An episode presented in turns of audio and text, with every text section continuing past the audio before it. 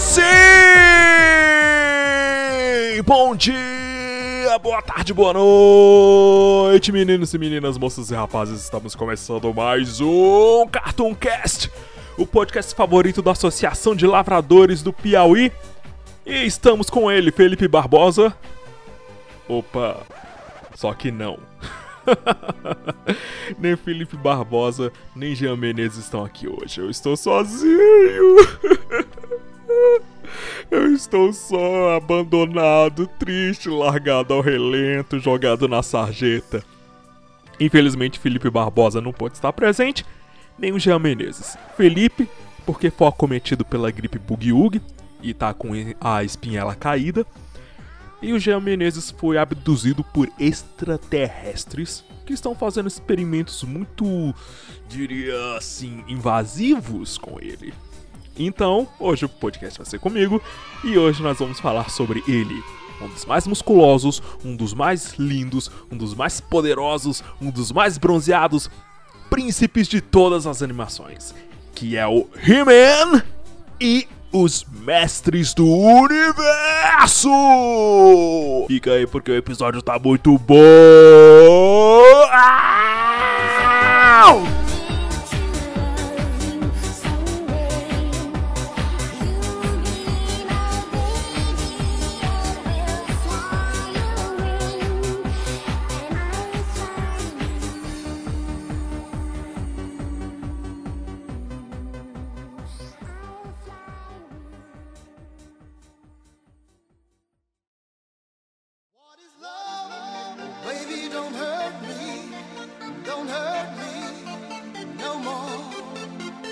Então vamos começar.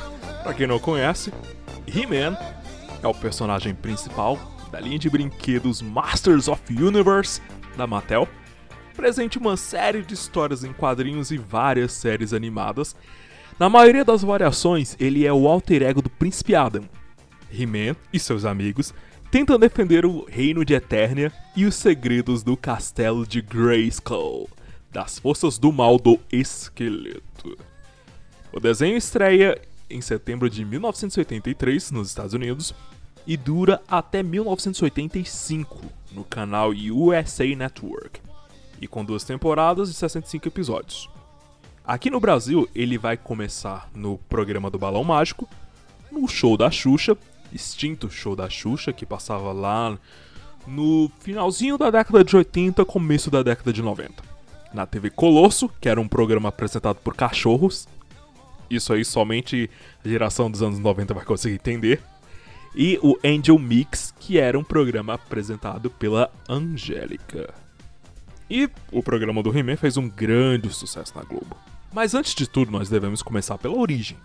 Como que o He-Man passa de um brinquedo para se transformar numa animação de tanto sucesso? O He-Man, assim como o Pokémon, ele foi um desenho feito para vender brinquedo. Caso vocês não sabem disso, agora vocês sabem muito bem. Em 1976, o presidente, o executivo, o chefão da Mattel, o Ray Wagner, recusou um acordo para produzir uma linha de action figures com base nos personagens do filme de Star Wars. Se vocês conhecem a Mattel hoje, vocês sabem que a Mattel é poderosa nesse mercado de brinquedos. E naquela época eles iam produzir brinquedos de Star Wars, mas debandaram, recusaram e acabaram levando uma rasteira poderosa, porque quem conhece hoje, Star Wars é tipo uma das maiores franquias de todos os tempos. Que vai desde filmes a pijama, passando por copo, brinquedo, talheres e parques temáticos, ou seja, Star Wars é gigante. A ideia original do He-Man foi inspirada em Homens das Cavernas e Vikings, Dá pra vocês imaginarem isso? Que coisa bizarra seria um homem da caverna com um chapéu de chifre e um tacape na mão? Meio absurdo. Então havia uma corrida muito grande para poder se projetar um brinquedo que fizesse muito sucesso. Simples, mas que ao mesmo tempo atraísse um público muito grande. Então, na época, um cara chamado Roger Sweet, que era um designer que trabalhava para Mattel, disse que a simplicidade era a chave para o sucesso. E ele sabia que o marketing do brinquedo poderia ser essencial. Você vender o brinquedo, a propaganda do brinquedo seria muito mais importante do que o brinquedo em si. E durante a década de 1980, alguns rumores alegaram que o He-Man era tipo uma reformulação, ou seja, uma revisão, uma reinterpretação do Conan o Bárbaro. Para quem não conhece, o Conan, ele é um personagem de uma série de quadrinhos chamados Conan o Bárbaro, desenhadas e criadas por um cara chamado Robert E. Howard. E o Conan é um bárbaro que veste uma sunga de texugo, uma sunga de pele esquisita, e que vai lutando com vários monstros. E o Conan, ele é sucesso no underground dos quadrinhos até hoje. O Conan é mega conhecido. Inclusive, o Conan ganhou um filme na década de 1980, estrelado pelo grande, sensacional Sylvester... Sylvester... Olha eu debandando aqui. Se os, se os outros garotos estivessem aqui para me ajudar, ah, seria muito bom.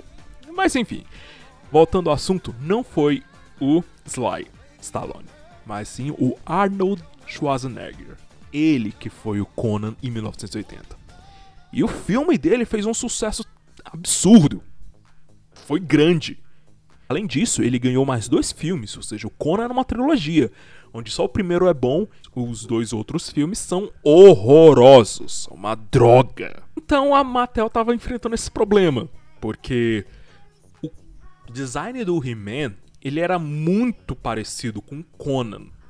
E eles estavam começando a enfrentar uns processos justamente por conta dessa semelhança. Então, a Mattel teve um acordo de licenciamento para fazer com que os action figures do Conan se associassem ao filme lançado em 1982. E aparentemente essa ideia teve que ser modificada para evitar objeções dos pais preocupados de que um brinquedo para crianças promovesse um filme contendo nudez e violência. Fazendo uma síntese de tudo isso, eles, a Mattel queria associar e licenciar o Conan e divulgar e vender os brinquedos que seriam do He-Man como se fossem do Conan. Só que a maior preocupação deles era de que os pais rejeitassem o brinquedo por associarem a um conteúdo violento e de nudez que continha nos filmes ou nos quadrinhos do Conan. Os brinquedos do He-Man, que até então não era He-Man, surgiram antes do filme. E naquela época Mattel não tinha uma licença para fazer brinquedos para o filme do Conan, o que resultou na empresa detentora dos direitos do Conan processando a Mattel por violação de direitos autorais. Se vocês não sabem, é, quando você pega alguma coisa que já é feita por outra pessoa e começa a vender como se fosse sua, ou divulgar como se fosse sua, até usar como propaganda, isso é violação de direitos autorais. Então, se você vê por aí algum. Sei lá, imagina uma banca de cachorro-quente, uma carrocinha de cachorro-quente, ou um daqueles ônibus de, que vende hambúrguer, com um desenho do Bob Esponja escrito Bob Esponja Hambúrgueres eles estão claramente infringindo os direitos autorais. E se alguém descobrir, eles podem ser sim processados por isso. Porque eles estão usando o nome do Bob Esponja para poder se promover. Só que a Mattel ganhou os processos. Porque a Mattel falou: não, meu brinquedo não tem nada a ver com Conan. São coisas diferentes. Eu me baseei, eu me inspirei na ideia do Conan, mas não tem nada a ver. Não tem conexão uma coisa com a outra. A ideia do He-Man foi apresentada de três formas: o He-Man como um bárbaro, o He-Man como um soldado e o He-Man como um homem do espaço. Meio esquisito imaginar o He-Man como um homem do espaço. Dos, das três ideias, a versão bárbara do He-Man foi escolhida para ser a base do brinquedo, considerando que o personagem do Conan foi criado há quase 50 anos antes do desenvolvimento do He-Man. Tem essa possibilidade de que toda a série do He-Man, a Masters of Universe, tomasse emprestado algumas ideias do Conan. Só que, como eu falei anteriormente, não tinha nada a ver com Conan. São apenas ideias emprestadas. Vocês, como vocês costumam consumir muita coisa, filmes, jogos, quadrinhos e essas coisas, séries, vocês podem ver que muita coisa, muitos dos, do material que vocês consomem, pega aspectos emprestados de outras coisas. Por exemplo, Star Wars, Star Trek, ou Marvel e DC, ou sei lá, Friends e How I Met Your Mother, que pega ideias emprestadas, sem significar plágio, sem significar uma cópia. E como acaba surgindo a série animada do He-Man? A Mattel lança o boneco do He-Man em 1983. A história da franquia do He-Man foi desenvolvida pelo estúdio da Filmation e algum tempo depois ambas as empresas lançaram a ideia para uma rede de televisão lá nos Estados Unidos chamada ABC, que recusou. A série então, resultante dos brinquedos, resultante da ideia dos brinquedos, He-Man e os Mestres do Universo, estreou sendo distribuída para vários outros canais. Porque a ABC recusou, então eles falaram: ah, eu vou distribuir para todo mundo, quem lançar, lança. E foi a primeira série baseada em um brinquedo naquela época. Então a gente está falando de 1983. Como eu falei que Pokémon, como eu fiz a referência com Pokémon, Pokémon só foi lançado lá para a década de 90. Então já tem o que? Quase mais de 10 anos de diferença. Em 1984, He-Man foi visto em 120 emissoras dos Estados Unidos e em mais de 30 países. A série começou a ser um sucesso muito grande. E apesar das técnicas de animação limitadas que foram usadas para produzir a série, o He-Man foi notável por quebrar os limites da censura que restringiam severamente a história do desenho para aquela época. Porque os desenhos eram muito infantis até a década de 1980. E quando eu falo em muito infantis, são muito infantis mesmo. E o He-Man chegou chutando a porta com os dois pés e mostrando um tipo de violência que até então ninguém tinha visto. Se bem que se você vê o He-Man hoje, não é lá essas coisas assim, ai meu Deus, que violento.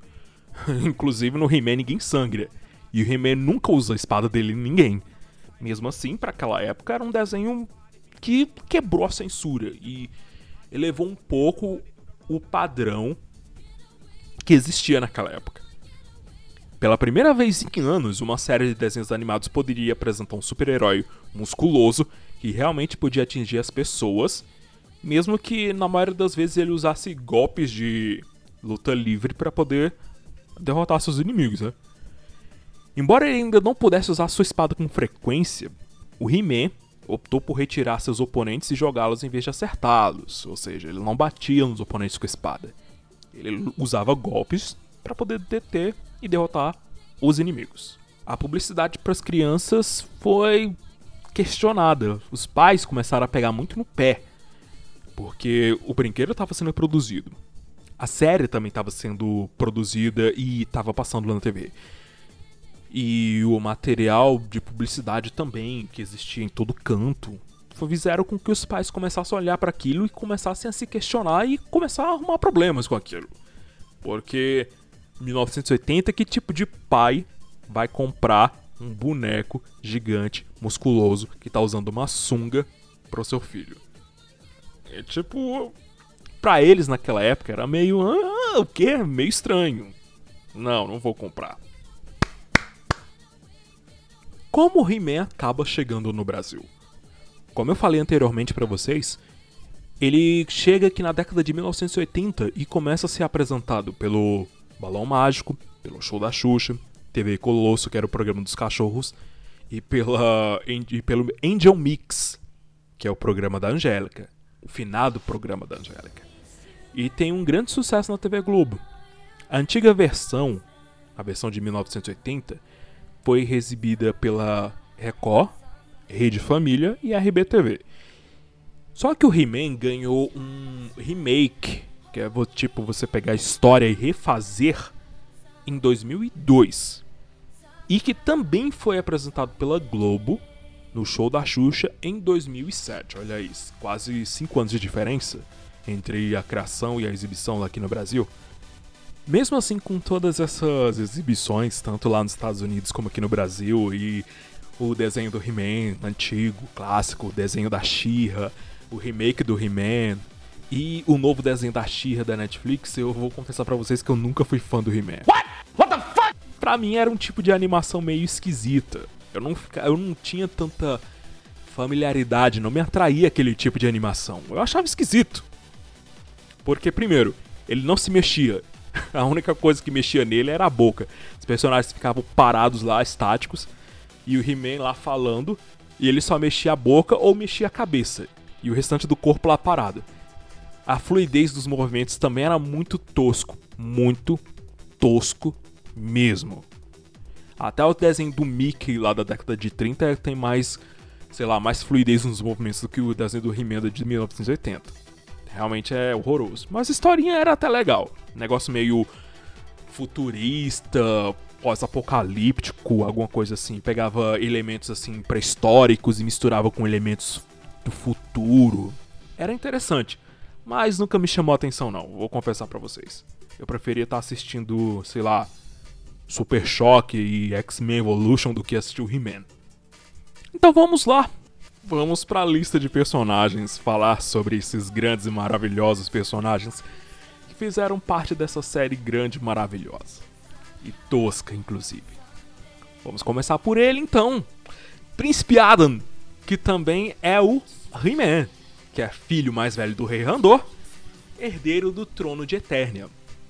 O Adam ele recebeu da feiticeira uma espada do poder que permite que ele se transforme em He-Man, tocando e invocando os poderes de Grayskull. É quando naquele momento em que ele tira a espada das costas e grita: Pelos poderes de Grayskull!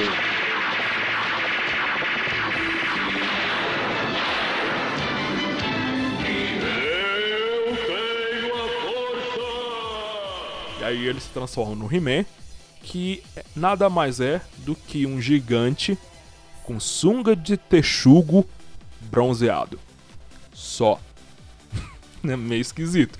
Eu até come começo a cogitar o motivo pelos pais não terem comprado esse boneco para os filhos dele lá na década de 80, porque é meio estranho. Mas enfim. Além do He-Man, nós temos o parceiro dele, a montaria, para quem joga RPG, que é o pacato ou o gato guerreiro, que é um bichinho de estimação do Adam, que é mencionado como seu melhor amigo. É um tigre verde, muito medroso, que, ao ser tocado pelo poder da espada do He-Man, se transforma no gato guerreiro, ficando muito maior e muito mais corajoso. Nós temos a Tila, que é a filha biológica da feiticeira, que foi criada desde bebê pelo mentor, que prometeu à feiticeira nunca revelar a Tila quem é sua verdadeira mãe, para protegê-la dos inimigos da feiticeira. Para quem não lembra, a feiticeira é aquela que dá os poderes pro He-Man. Attila é a capitã da guarda do rei Randor e também é responsável pelo treinamento do Adam, que sempre a decepciona por nunca cumprir o treinamento. O Adam tenta imaginar o Adam como se fosse o Clark Kent ou como se fosse o Bruce Wayne. E o He-Man como o Batman ou Superman. O alter ego é muito mais diferente do que a pessoa real. Apesar da semelhança física ser gigantesca entre os dois, até porque tem a caracterização e tudo, eles trocam de roupa, He-Man fica bronzeado, Batman põe uma máscara, Superman troca de roupa. Um é muito mais fraco, é muito mais reservado, é muito mais rebelde, e o outro é muito altruísta, muito forte, muito poderoso, muito muito mais valente do que o seu alter ego, né? Em seguida nós temos o mentor, que é o cientista do rei Randor. Até rimou. é muito sábio e ajuda todos os outros heróis da história com suas invenções. É um dos poucos personagens que sabe que o Adam é o He-Man. Nós temos a feiticeira, que é a mãe da Tila, que foi quem deu os poderes pro He-Man, e que é defensora principal do castelo de Grayskull, onde mora. Dentro do castelo, seus poderes quase sempre se mostram invencíveis, embora tenha falhado algumas vezes. Em condições normais, a feiticeira só pode deixar o castelo transformado em águia, embora algumas vezes tenha conseguido fazer isso na sua forma normal. O caso da feiticeira é o seguinte: os poderes dele, dela são extremamente relacionados ao castelo. Se ela sai do castelo, ela perde o poder. Simples. E ela tem que ficar no castelo para poder proteger o castelo, porque ela é a única que pode proteger o castelo com a ajuda do He-Man, claro. Nós temos o Gorpo, ou Orco, por isso que ele usa aquele O no peito. Ele é basicamente o bobo da corte do Rei Randor. Ele é um grande mago. Mas em Eterna seus poderes funcionam invertidos, o que faz também com que suas magias geralmente resultem em confusões em situações cômicas. Ele é o palhaço da série. Toda vez que ele vai tentar fazer um truque, o truque dá errado e acaba afetando alguém. E esse alguém é geralmente o mentor, que acaba dando um esporro nele. Temos também o rei Randor e a rainha Marlena, que são soberanos de Eternia. Randor é de Eternia e Marlena é da Terra, onde trabalhava como astronauta. E quando ela caiu acidentalmente em Eternia, conheceu Randor, com quem se casou e teve o Adam e a Adora. Algumas passagens do seriado dão a entender que Marlena sabe que Adam é o He-Man, embora o pai dele não saiba que o próprio filho é o He-Man. Meio estranho, mas super comum, sempre acontece.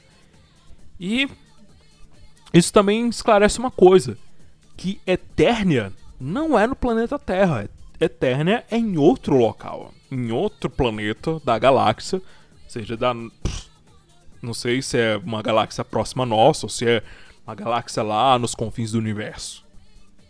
Sabe-se lá. Do outro lado, nós temos os vilões que sempre tentam roubar os poderes de Grayskull, invadir o castelo e tomar os segredos do castelo para si. E para começar, nós não podemos deixar de falar sobre o personagem mais uh, sei lá, o mais interessante dessa série toda, que é o esqueleto, que é o vilão principal do seriado. O esqueleto é um feiticeiro que invadiu a Eternia há muitos anos enquanto Hordak, seu mestre na época, atacou o planeta.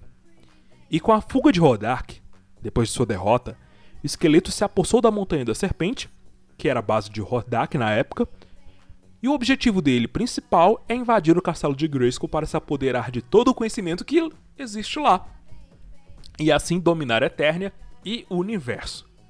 Esqueleto é um dos feiticeiros mais poderosos de Eternia, e várias vezes seu poder chegou a derrotar o poder da feiticeira, que, como eu falei anteriormente, feiticeira no castelo se torna extremamente poderosa, quase invencível.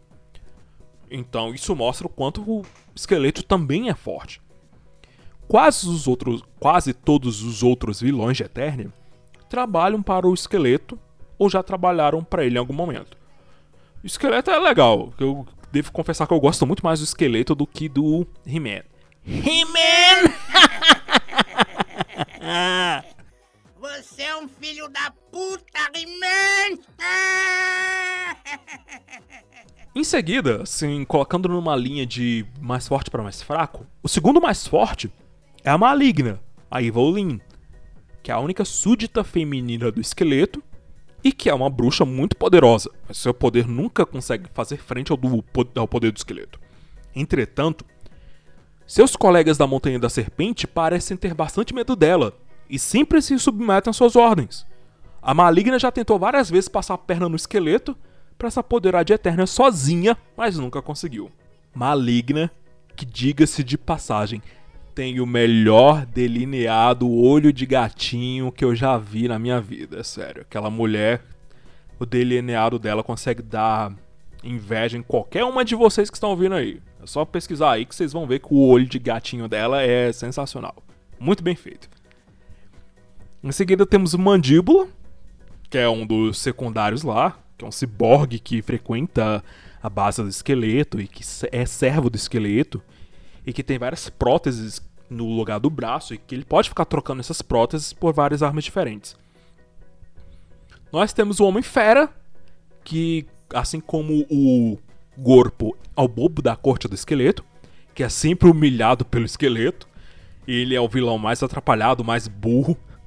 E ele foi o que anteriormente, lá na década de 80, quando foi concebido, teve uns problemas porque a ideia dele foi muito parecida com a ideia do Chewbacca, porque o Homem-Fera também é um gigante, todo peludo, só que ao contrário do Chewbacca, o Homem-Fera é ruivo e o Chewbacca é marrom.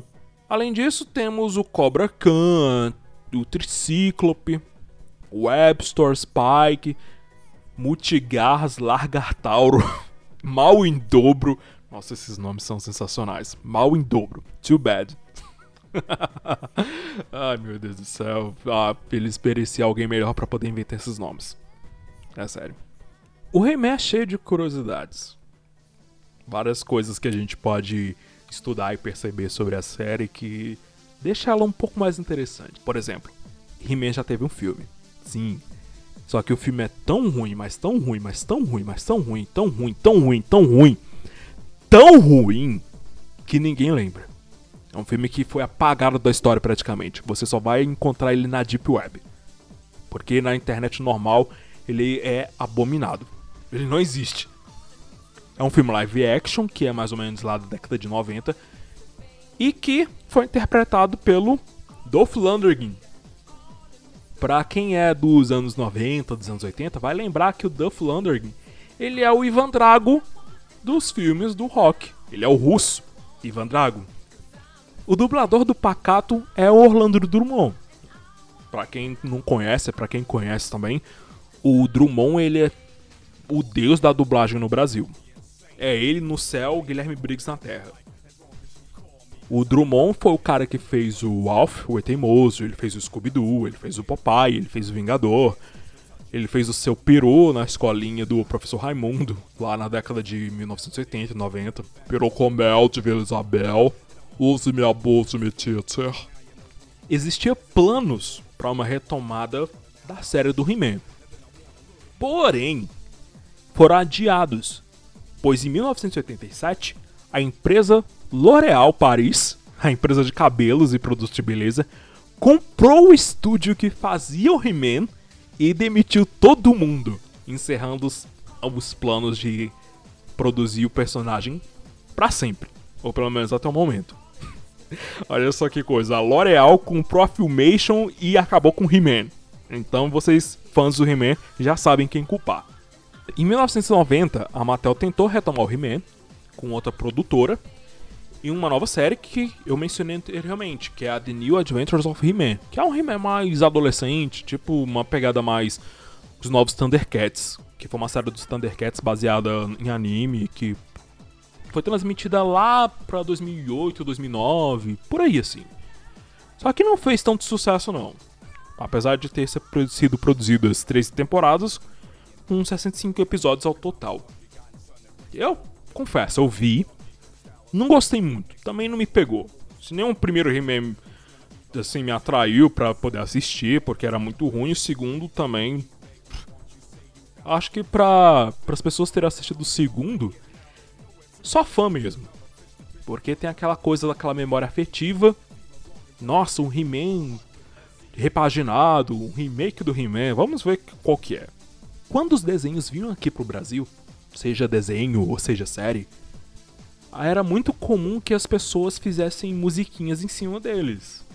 O Balão Mágico fez muitas musiquinhas em cima dos desenhos, inclusive o Sandy Jr. também fez músicas sobre os Power Rangers, para quem não lembra.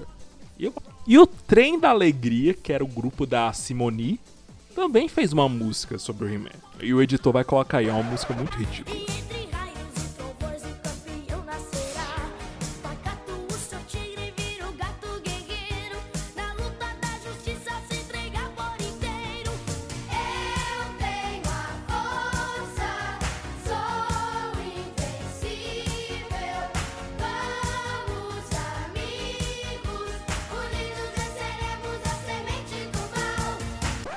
Ouviram como uma música horrorosa?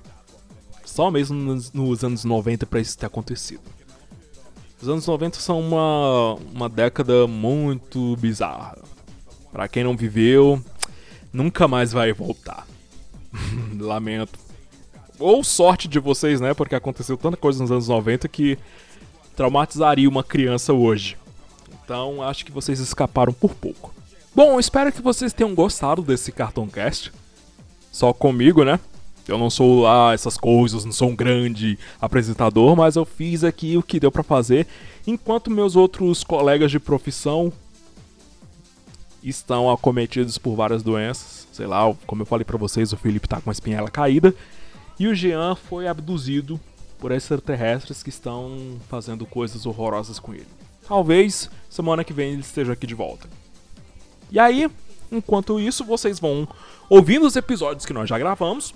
Assine o podcast no seu player de podcast favorito, seja o Deezer, o Spotify, o iTunes, o Castbox. Dá essa força pra nós aí. Compartilhe com os amigos. Deixa o joinha, segue no Instagram. E é isso aí. Espero que vocês tenham gostado. E na semana que vem a gente volta com um novo episódio do Cartoon Cast!